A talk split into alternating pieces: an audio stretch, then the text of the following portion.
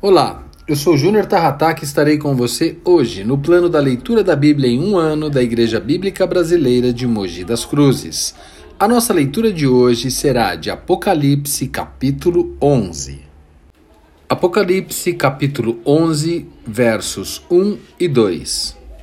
Foi-me dado um caniço semelhante a uma vara, e também me foi dito: Dispõe-te e mede o santuário de Deus o seu altar e os que naquele adoram. Mas deixa de parte o átrio exterior do santuário, e não o meças, porque foi ele dado aos gentios. Estes, por quarenta e dois meses, calcarão os pés à cidade santa.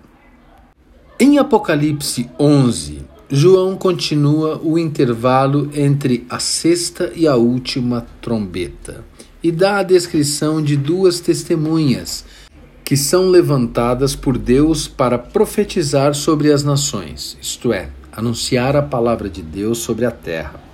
Esta é a segunda parte referente ao rolo.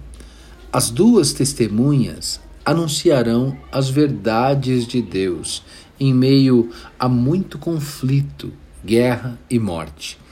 Elas mesmas serão assassinadas em praça pública, mas serão ressuscitadas e levadas para o céu.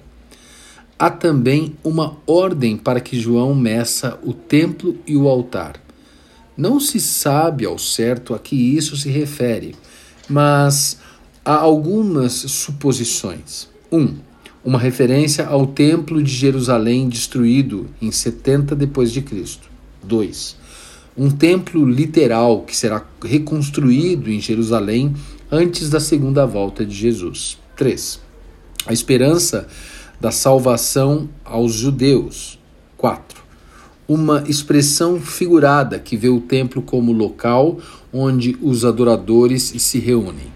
Bom, um esboço de Apocalipse 11 pode ser feito da seguinte maneira e nós vamos encerrar com esta divisão do esboço de Apocalipse 11.